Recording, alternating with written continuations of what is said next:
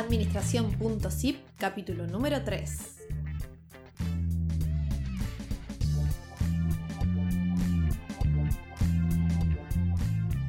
Hoy vamos a hablar de los principales puntos a tener en cuenta para lograr un negocio exitoso, en cómo llevar a cabo mi proyecto, idea o revisar y mejorar el existente para que logre su consolidación y beneficios esperados.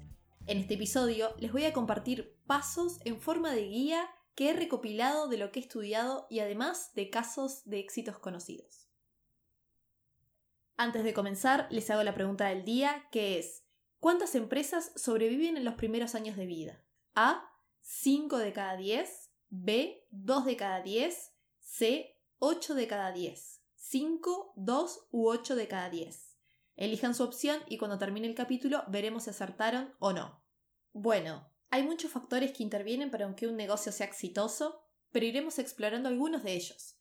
Primero tenemos que definir el propósito, la razón de ser, la misión. Es mi tarea y mi propósito en una frase. La misión resume también valores, valores que pueden estar o no explícitos.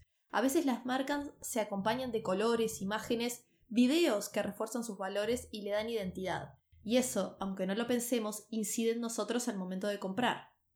Ejemplos de misiones conocidas para ayudar un poco más a armarlas son la misión de Google, por ejemplo, es organizar la información del mundo y hacerla universalmente accesible y útil. Acá vemos lo clara que debe ser una misión, poder decir en pocas palabras de qué se trata el negocio. Otro ejemplo, el de Nike, es llevar inspiración e innovación a cada atleta en el mundo. Si tienes un cuerpo, eres un atleta. Luego tenemos que definir la visión, el futuro, el a dónde queremos llegar. Ejemplos de visiones conocidas son como por ejemplo la de la TAM, que dice convertirnos en la aerolínea preferida de los pasajeros, en donde vuelen dos tercias partes de la región, convirtiéndola en una de las tres aerolíneas más grandes del mundo. La visión puede ser larga o corta, eso no está definido, pero en este caso vemos que tiene un objetivo claro y medible. ¿Qué modelo de negocios voy a tener? Luego de saber quién soy, mi propósito y a dónde quiero ir, a dónde me estoy proyectando, tengo que, explorar mi modelo de negocios. El modelo de negocios no es lo mismo que un plan, muchas veces se confunden. Primero me defino el modelo de mi negocio y luego el plan. O sea, el plan viene después. El modelo de negocio consiste en bajar todo lo anterior un poco a tierra y saber qué voy a vender, cómo lo voy a hacer, a quién, cómo me voy a diferenciar. Resumido, es saber cómo voy a ganar dinero.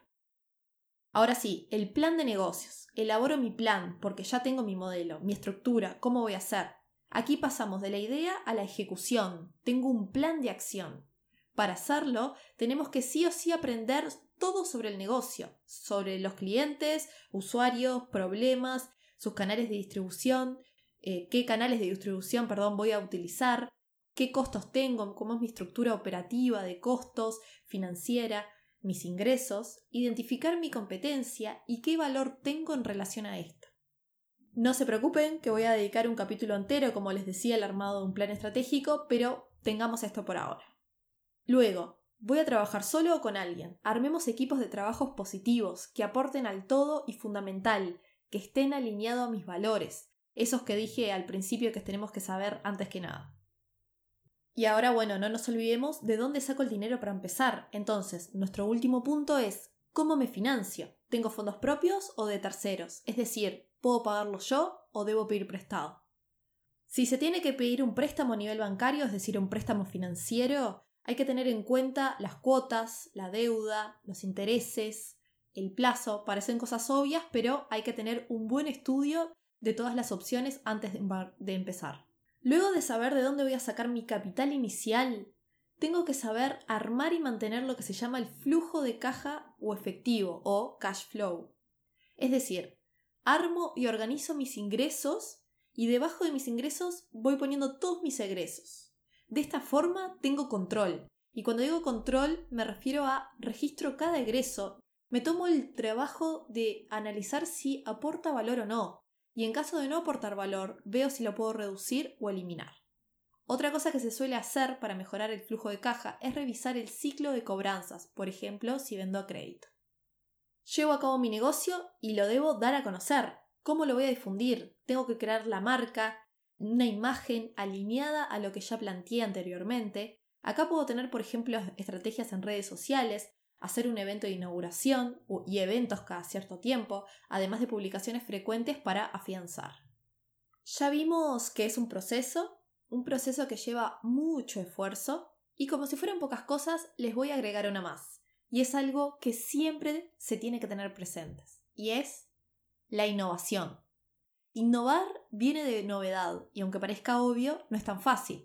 Es cambiar alguna o algunas características de lo que vendo. ¿Para qué? Para hacerlo más atractivo o porque he detectado que, mis clientes lo sugieren o lo necesitan. Innovar en nuestro enfoque es la mejora, la mejora en procesos, en calidad y en tecnología. Con todo esto se busca el estar al tanto de mi entorno, el saber reconocer los riesgos y oportunidades, es tomar impulso cuando puedo y ser el primero en encontrar una solución a los demás, es sobre todo saber que se proyecta el futuro y me estoy adaptando.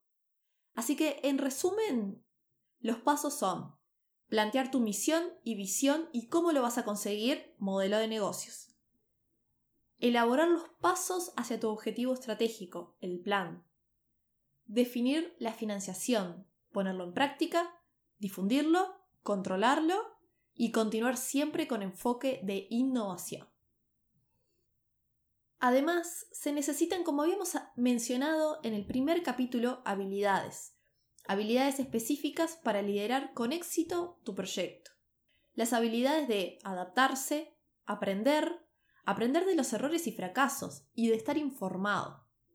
Y para llevar a cabo el último punto que dijimos, la innovación, tenemos que aprender.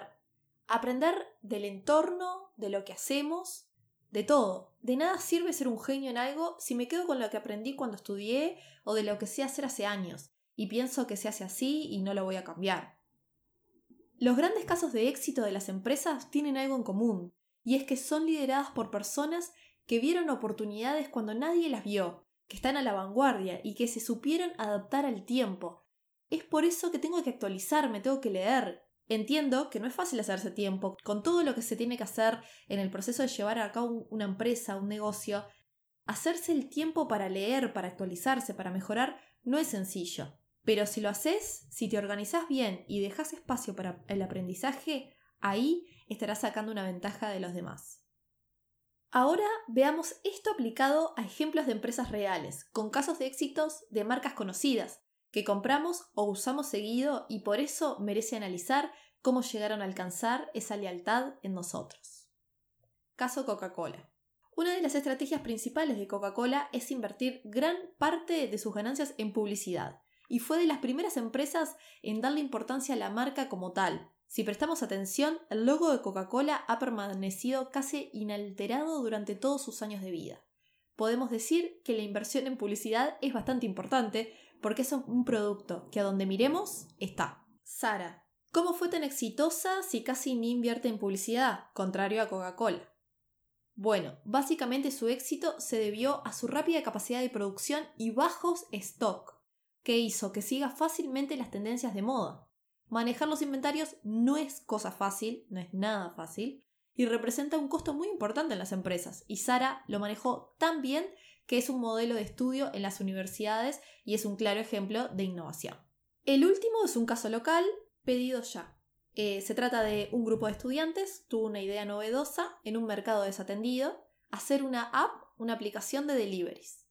Pero como sabemos y estamos viendo en este podcast, Solo con la idea no hacemos mucho, así que su éxito también se basó en un trabajo de equipo con gran esfuerzo y búsqueda de financiación. Al principio se autofinanciaron y luego buscaron financiación en otros mercados y con otras fuentes, hicieron un producto y lo mostraron al público. Y luego, con una campaña publicitaria exitosa a través de redes sociales, lograron expandirse. Para terminar, les digo cuál es la opción correcta de la pregunta que les hice al principio y es la B, 2 de cada 10. Así que hay un alto porcentaje de fracaso en los primeros años de vida de una empresa, por lo que aplicar lo que vimos hoy resulta de gran ayuda, sino fundamental, para lograr no solo el éxito, sino también el sustento en el tiempo de una empresa. Y ahora sí, hemos llegado al final de este episodio, en donde vimos muchos puntos importantes que repasaremos más adelante. Agradecer a quienes me ayudan e impulsan con este proyecto y más que nada, gracias por escucharme. Como siempre, pregúntenme, sugiéranme por las redes, Instagram, Facebook y Twitter, y qué les gustó o no y si quieren ahondar en algún tema en particular. Gracias y hasta el próximo capítulo. Nos escuchamos.